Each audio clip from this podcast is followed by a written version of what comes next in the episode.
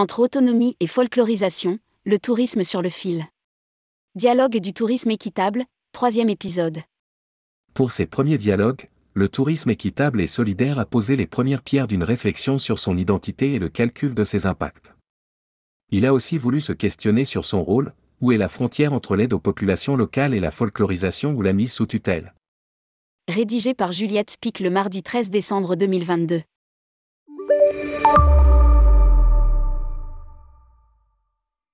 L'équité et la solidarité, c'est bien. Mais les universitaires et différentes parties prenantes du tourisme équitable n'étaient pas venus au dialogue du tourisme équitable ce 29 novembre 2022 pour se congratuler d'être humanistes ni d'être l'avenir du tourisme. Sur l'invitation de l'AT, accompagnés des étudiants de l'IREST et de l'ONG Tetracti, ils sont venus pour se remettre en question et faire évoluer leurs pratiques. Lire aussi, le tourisme équitable, des bases pour repenser le tourisme?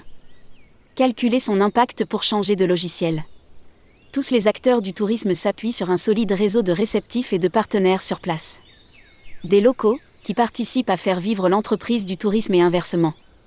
Le tourisme équitable questionne sa position vis-à-vis de son partenaire, pour lui laisser son autonomie.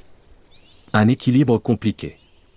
Comme l'explique Prosper Wanner de la coopérative marseillaise Les Oiseaux de Passage, le touriste devient un consommateur qui participe au respect des droits humains. Notre ressource, c'est le tourisme comme une valeur humaniste. S'il reste une industrie du tourisme, et donc de loisirs, les enjeux du tourisme équitable sont différents, avec pour objectif le développement des territoires et l'intérêt général. Dans sa pratique du tourisme, son impact économique est faible, car il part avec des petits volumes de voyageurs, mais son impact humain est fort, immersion du voyageur, structuration des populations locales. Le tourisme équitable cherche à soutenir les populations locales en devenant un outil au service de leur développement, en toute indépendance. Mais être une ressource tout en préservant l'autonomie, c'est un équilibre compliqué dans la pratique. Le tourisme est un catalyseur. Outre tout ce qui touche à l'environnement, le tourisme est régulièrement accusé de muséification des cultures et de folklorisation des populations. Si c'est surtout le tourisme industriel qui est visé, le tourisme équitable se pose lui aussi la question de son impact négatif le tourisme peut exacerber les conflits internes de sociétés qui ne sont homogènes qu'en apparence. Explique Jacques Barou, docteur en anthropologie au CNRS. Cela s'exprime parfois par la destruction du patrimoine culturel du voisin avec lequel on est en conflit et que le tourisme aura valorisé.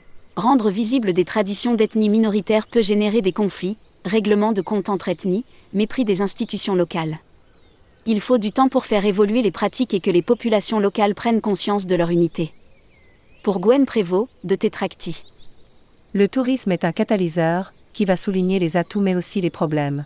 Il peut accroître les inégalités au sein d'une même communauté, la maison qui accueille est celle du chef de tribu, ce qui assoit son pouvoir. Les rencontres nécessitent du temps. Mais quand les groupes restent à peine deux jours, les interactions ne sont pas toujours riches.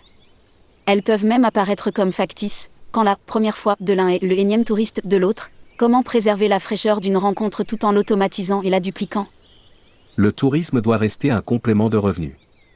Pour éviter la standardisation et garantir la spontanéité d'une rencontre, la co-construction avec les communautés hôtes est le premier principe.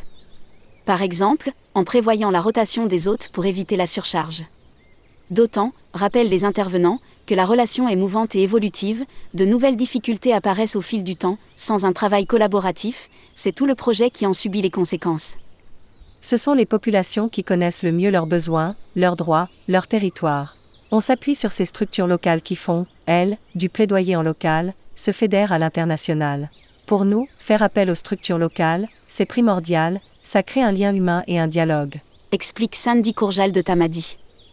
Il n'y a pas de notion de codépendance quand le tourisme n'est pas la seule activité. Ajoute-t-il. Pour éviter toute dépendance et maintenir un lien d'égalité, le tourisme doit rester un complément de revenus, pas une activité principale.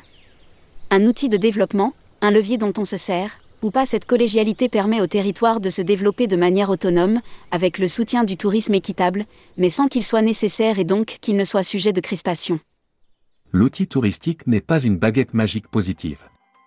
En se tournant vers des territoires qui ont besoin d'aide au développement, se pose souvent la question sécuritaire, avec des fréquentations en dents de scie, qui compliquent l'évaluation des besoins et des attentes des populations locales sur l'activité de tourisme. On vient avec de bons sentiments et plein d'espoir, mais l'outil touristique n'est pas une baguette magique positive, il y a une réalité sécuritaire. Indique Kevin Girard, Point voyage. Au Mali, par exemple, avec l'islamisme qui progresse, les touristes viennent moins. Alors oui, l'autonomie est nécessaire mais il reste des attentes, où sont passés les touristes promis, de la rancœur voire de l'hostilité. Le tourisme équitable permet alors d'ouvrir des voies. En se dirigeant vers un projet alternatif, le touriste cherche à sortir des sentiers battus, une destination méconnue devient un atout. En accueillant des touristes, le territoire devient une destination. En investissant des territoires complexes, et en amenant le voyageur à la regarder autrement, le tourisme équitable crée de nouvelles destinations. Il permet aussi d'ouvrir des regards, et pourquoi pas, de servir à des revendications plus politiques. C'est un peu ce qui s'est passé avec la grande traversée de la Palestine dont nous a parlé Georges Richmaoui, DG du Palestinien Heritage Trail. Le tourisme a un énorme impact sur l'accès à l'éducation et sur le bien-être, sur l'identité locale. En parlant d'elle, la population voit ce qui lui manque ou ce qu'elle a. Et, plus généralement, sur les voyageurs eux-mêmes, qui changent de regard. C'est une réalité politique, en posant des questions, les voyageurs comprennent qu'ils ont une responsabilité, et en parlent. Pour Tetradkis, sur ce parcours précis, l'évolution est flagrante, 97% d'impressions négatives avant contre 95% de ressentis positifs après. Bien sûr, chaque touriste revient avec l'expérience qu'il veut et avec le regard qu'il veut, mais le tourisme équitable et solidaire prouve à lui seul que le tourisme permet l'ouverture d'esprit, d'accord ou pas d'accord, tout le monde se parle, échange et se nourrit de l'autre. Ralentir, se regarder et discuter, est-ce que ça n'est pas ce dont on a le plus besoin aujourd'hui?